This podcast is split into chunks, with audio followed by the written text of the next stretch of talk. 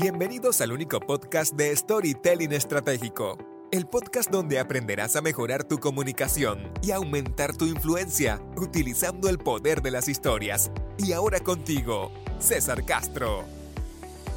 Muchas gracias por estar nuevamente compartiendo conmigo aquí en otro episodio más del podcast de Storytelling Estratégico. Gracias como siempre por tu tiempo, por estar dedicando lo que es más valioso, que es tu, tiempo, a desarrollarte y aprender lo que es para mí la habilidad comunicacional más importante y más potente, y me refiero al storytelling estratégico. Y en este episodio número 52, número 52, voy a estar respondiendo una pregunta. Una pregunta que incluso la he recibido muchas veces y, te voy a contar después una experiencia que tuve hace unas semanas que me ayudó a recordar esta pregunta y tiene que ver con cómo usar el storytelling en, en una presentación. ¿Cómo se utiliza el, el, arte de las historias cuando tenemos que hacer una presentación larga o una presentación técnica o una presentación de productos, de servicios, etcétera? Y, vamos a, profundizar en eso y te voy a compartir incluso lo que me he dado cuenta que son tres momentos, momentos claves, donde más puedes utilizar las historias dentro del formato de una presentación completa. Ahora, antes de entrar en esa materia, te quiero dar unas excelentes noticias porque esta semana, este sábado 3 de diciembre a las 6 de la tarde hora Chile, tenemos nuestra quinta versión del Festival de Storytelling Estratégico. Este, este festival que solo hacemos dos veces al año y donde tú tienes la oportunidad de poder escuchar grandes historias de grandes storytellers, storytellers que se han venido preparando por meses a través del programa de Mastery, es una noche realmente mágica. Y lo único que tú tienes que hacer para poder reservar un asiento en primera fila virtual y, para poder disfrutar de esta experiencia maravillosa de estar en un festival de storytelling, lo único que tienes que hacer es reservar tu asiento yendo a, mi página. Incluso es www.cesarcastrov.com barra festival. Okay, lo voy a repetir para que después lo vayas a buscar. Igual voy a dejarlo acá en las notas del, episodio. Voy a dejar el, el link también. www www.cesarcastrov.com barra festival. Y ahí puedes reservar gratuitamente tu asiento en primera fila para que este sábado 3 de diciembre puedas disfrutar de una noche mágica, una tarde mágica, escuchando grandes historias de grandes storytellers. Ahora, te dije que para este episodio quiero profundizar y ahondar en la pregunta de cómo usar el storytelling en una presentación. Y, uno de los motivos por la cual recordé este, este tema es porque hace unas semanas yo estaba trabajando con una clienta, le estaba ayudando justamente a preparar una charla TED. Ella fue invitada en, México a hacer una charla TED y, me contactó para, para apoyarla en la creación de su charla y obviamente también en la práctica y el cómo contarla. Y ella quería, quería poder contar historias.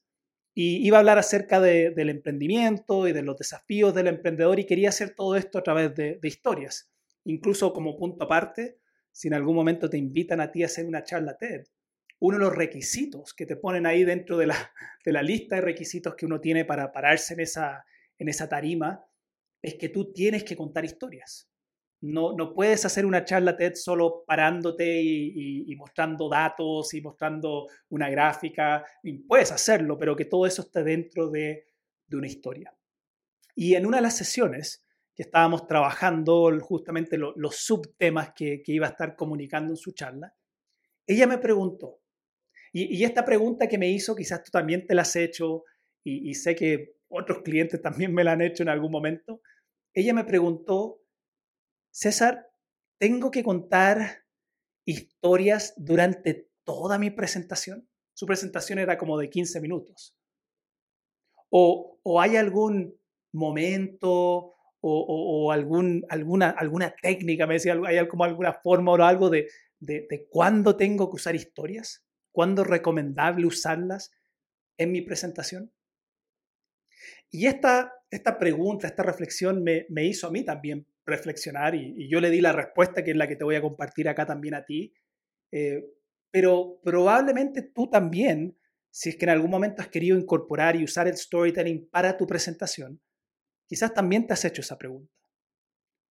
¿Tengo que usar algún número específico de historias o en qué parte mi presentación es, es más adecuado usar historias o tengo que contar historias todo el rato? Si, si es una presentación técnica, tengo que estar siempre contando historias, o si una presentación con un cliente o una presentación en el directorio y tengo 10 minutos, o también hay personas que me han dicho, tengo una presentación de una hora, ¿tengo que estar contando historias por una hora? Y todas esas son buenas preguntas. Y, y la respuesta es sí y no. sí y no. Porque sí, podrías estar usando historias durante a lo largo de toda tu presentación, sí, pero no en el sentido de que no es un requisito para que tu presentación sea buena que tú tengas que tener historias en cada momento. Ahora, una buena presentación, una buena presentación eh, va a tener tres momentos claves. ¿okay? Una buena presentación, y, esto es, esto que te estoy enseñando ahora es es aplicable a una presentación técnica, como una presentación más, más blanda o una charla más inspiradora. Generalmente hay tres momentos claves. ¿Ok? Y yo creo que en cada uno de estos momentos podríamos utilizar historias si es que nos sirven para lograr el objetivo. ¿Ok? Entonces voy a repetirte esto. Creo que en cada momento de tu, de tu presentación se podría usar una historia siempre y cuando te ayude a lograr el objetivo. ¿Ok? Entonces, ¿cuál es mi sugerencia? ¿Cuál es el primer momento donde podríamos utilizar una historia? Es al inicio, al inicio de tu presentación. Porque lo que tú quieres hacer al inicio de tu presentación, y nuevamente, esto sin importar si una presentación técnica o una charla más inspiradora, al inicio de tu presentación, tú quieres captar la atención que me has escuchado decir antes, y creo que ahora en este contexto te va a hacer más sentido, que sin atención no hay influencia. ¿Ok? Sin atención no hay influencia. ¿Y a qué me refiero con esto? Tú puedes tener un contenido espectacular. Tú puedes estar presentando la solución a, alguna enfermedad fatal. Puedes estar hablando acerca de alguna estrategia que va a revolucionar tu mercado, puede estar hablando acerca de una tecnología que podría cambiar la humanidad. Tú puedes tener un mensaje extremadamente importante, pero si tú no logras desde el inicio captar la atención de tu audiencia, despertar en ellos el interés y la curiosidad de querer escuchar, tu mensaje, tu presentación, aun cuando puede ser muy, muy, muy, muy importante lo que vas a decir, no va a tener influencia va a caer en deaf ears, como se dice en inglés, o oídos sordos. ¿Ya? Entonces, lo primero que tú tienes que recordar, el primer objetivo que tú vas a tener cuando estás comenzando una presentación es captar la atención. Y hay distintas técnicas para poder hacer esto. Hay distintas maneras de poder comenzar una presentación de, una forma que, que capte atención algunas de las más comunes y, también efectivas. Y quizás a ti te lo han, te lo han sugerido o, tú mismo leyendo algún libro te, ha llegado la, la, idea de, por ejemplo, comenzar con una pregunta. Eh, eh, una pregunta sirve mucho porque si tú haces una buena pregunta, el único, el único pero que yo a veces veo con las preguntas que o son muy largas o muy rebuscadas o no son claras. Entonces, si vas a hacer una pregunta al inicio de tu presentación, que sea simple, que sea clara. Porque una pregunta lo que hace es que inmediatamente lleva a tu audiencia a través de la pregunta a poner atención en lo que tú vas a decir. Te voy a dar un ejemplo. Yo te voy a dar una pregunta nada que ver, ¿ah? pero si yo te preguntara ahora, ¿qué almorzaste? Te hago esa pregunta. ¿qué almorzaste hoy? Inmediatamente tu cabeza, tu cerebro empieza a buscar la respuesta a esa pregunta. Entonces yo estoy de alguna forma direccionando tu atención hacia lo que yo quiero que tú pienses por medio de la pregunta que yo te hice. Entonces, primera técnica puede ser una pregunta. Segunda, que también he visto que se utiliza harto y que puede tener también efectividad si es que, si es que se usa bien, es una frase. Que hay una frase que sea eh, icónica o una frase que, que sea eh, que tenga como un ritmo eh, lingüístico, alguna frase o una cita que, inspira, que, que, capta la atención, o a veces una frase que puede ser algo totalmente opuesto a lo que uno eh, esperaba escuchar.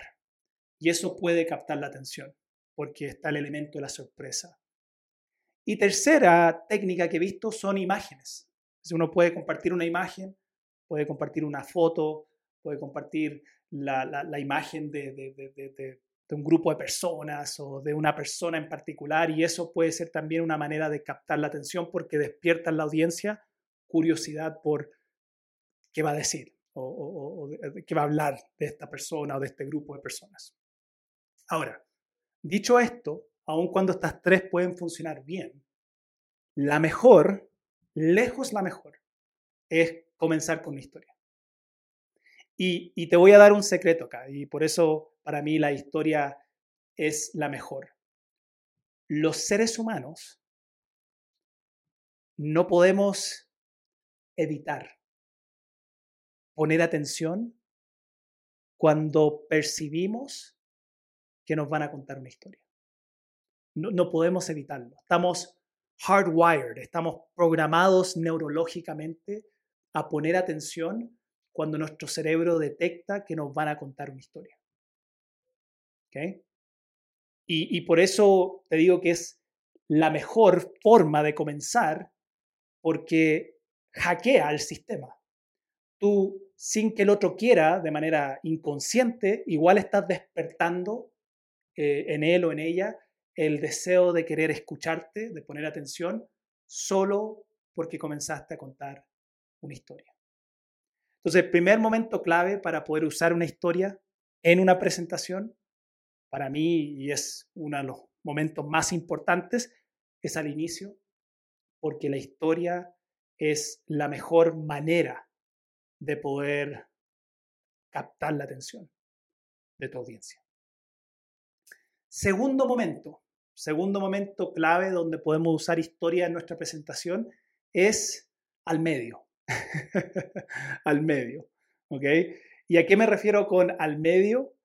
Es en los momentos de tu presentación donde tú estás tratando de fundamentar o persuadir con alguna idea, con alguna subidea, con algún principio, algún concepto, algún número, alguna, algún, algún dato. Cuando tú estás tratando de persuadir a otro con la idea, las historias funcionan porque las historias le dan valor emocional a las ideas que tú estás comunicando. Un concepto por sí solo o un número sin ningún tipo de contexto no tiene valor para el que lo está escuchando. Entonces, cuando nosotros queremos persuadir a, otros, a nuestra audiencia, y cuando hablo de persuadir me refiero a que la gente tenga una apertura de querer por lo menos aprender o saber más de la idea o del concepto que estoy comunicando o del número que estoy mostrando. La mayor persuasión es cuando literalmente logramos que la persona cambie su paradigma frente a una idea, un concepto, un número. Ahí viene la persuasión. Pero cuando nosotros queremos persuadir a alguien con nuestra idea, tenemos que entender, y esto es muy psicológico y neurológico, tenemos que entender que la idea original que la persona tiene frente a un concepto, frente a, la organización, el paradigma que la persona tiene, no se formó desde la lógica. ¿Ok? los seres humanos no, no tenemos creencias que se formaron desde solo un cerebro lógico o de un razonamiento lógico. las creencias y los paradigmas que nosotros tenemos se forman desde la emoción. Los seres humanos primero sentimos y luego justificamos con nuestras palabras, con el razonamiento, lo que estamos sintiendo. Así es como todos los seres humanos, desde que somos chicos, empezamos a formar creencias y paradigmas, no porque alguien nos habló desde una lógica, sino porque sentimos algo con la información que se nos, dio. Y ese algo que sentimos puede haber sido eh, apertura, felicidad, alegría, miedo. Sentimos algo y después usamos nuestro lenguaje para justificar más racionalmente lo que estamos sintiendo. Quiero que te quede grabado algo. Nosotros somos seres emocionales, aprendiendo a ser seres racionales. No al revés. Y me llama mucho la atención cuando tengo la oportunidad de justamente trabajar con, clientes en el mundo corporativo, muchos de ellos son gerentes, personas que, que, generalmente en su trabajo tienen mucha racionalidad y usan mucho la data y mucho los números. Y a veces cuando me contratan a mí desde recursos humanos, desde un área de desarrollo, para ir a trabajar con estos líderes, me dicen, César, mira, eh, yo, sé que, te estamos contratando para que tú le enseñes a contar historias y la historia, la gente entiende que tiene que ver más con, la emoción y la persuasión. Y, dice, pero esta persona, este gerente es súper racional, entonces tú vas a tener que, que, lograr persuadirlo de una manera muy racional. Y, y normalmente yo escucho, Yo escucho, trato de ser respetuoso porque entiendo también que ese, esa persona de recursos humanos que me está diciendo eso me está también hablando desde su emocionalidad. No desde su racionalidad, me está hablando desde su emocionalidad, desde su miedo, de a veces desde no querer, querer quedar mal, de que ojalá este proveedor que, que, le está entregando a su gerente, que es su cliente interno, al gerente le guste. Entonces, igual me está hablando desde una emocionalidad. Y yo siempre le digo, mira, Gracias por la información. Me sirve. Pero el gerente o la gerenta no tiene un cerebro distinto al resto de las personas. ¿Y a qué me refiero con esto? La persona y cada persona con la cual tú tengas que en algún momento debatir, argumentar, conversar, relacionar, siempre va a ser primero un ser emocional que está aprendiendo, está en pañales. Estamos en pañales evolutivos.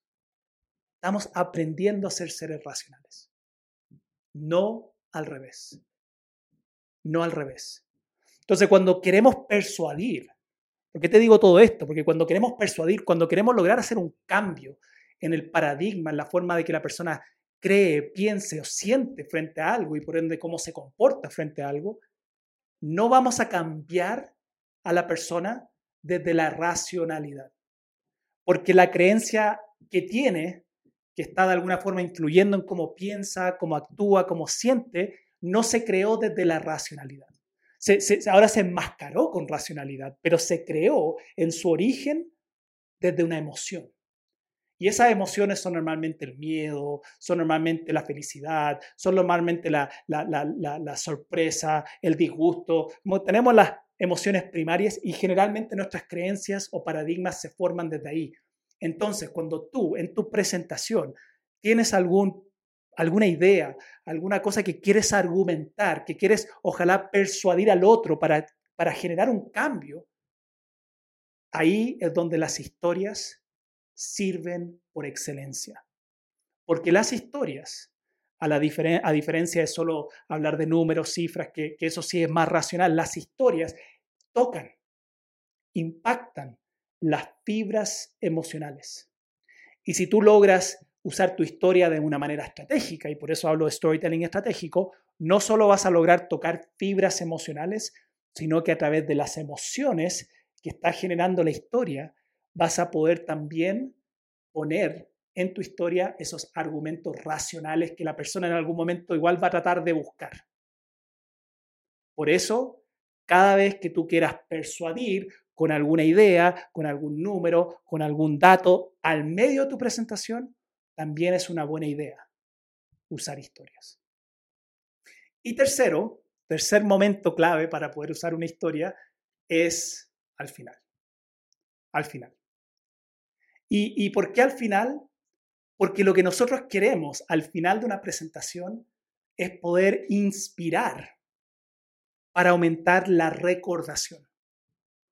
¿Okay? Lo que tu audiencia más va a recordar de tu presentación generalmente va a ser el final.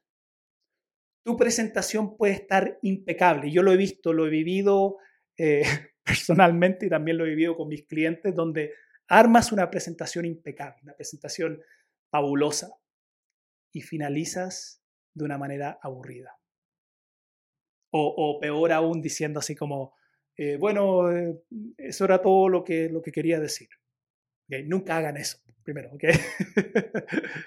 si tú terminas tu presentación, que puede haber estado impecable, bien armada y justificada y con fluidez eh, en, en, el lenguaje y con buena historia y anécdotas y datos, si tu, tu presentación está impecable, pero terminas de una manera baja, de una manera aburrida, de una forma que tú sabes que no queremos terminar una presentación, tu audiencia le va a dar una connotación negativa a toda tu presentación.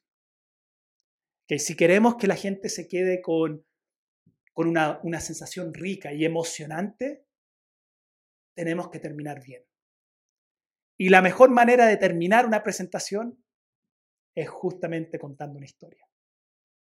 Es justamente contando una historia, porque las historias, nuevamente, son la mejor herramienta comunicacional que tenemos los seres humanos para generar emoción y por ende inspirar e influir a nuestra audiencia a recordar y a tomar acción.